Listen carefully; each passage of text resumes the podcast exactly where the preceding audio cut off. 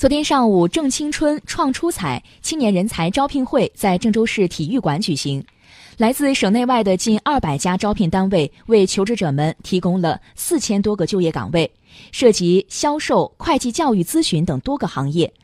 一大早，在招聘会现场，前来找工作的求职者已经是摩肩接踵。先随便看一下，最好的话有五险，大概来看一看，了解一下。采访中，记者了解到，一些年轻的求职者对自己的定位比较高，难以找到合适的工作。中原工学院应届毕业生尹丽丽，四千到五千以上吧，因为我本来自己也是研究生学历嘛，因为现在也稍微可能会高一点。另一方面，企业也存在着难找人的尴尬。郑州丹尼斯百货人事主管李博，我们想找的基本上是一个更倾向于个人规划的，而不是一个只想一毕业就可以拿到稳定的一个收入的。与以往招聘会不同的是，团市委在招聘会现场提供了青年就业咨询指导服务，青年就业指导顾问为青年就业创业提供政策咨询和专业指导。共青团郑州市委城区部工作人员王超，据我们的这个调查呢，现在的年轻的九五后求职者，他们更多的是对这个职业的规划、发展的前景，还有自己是不是感兴趣，这是非常重要的。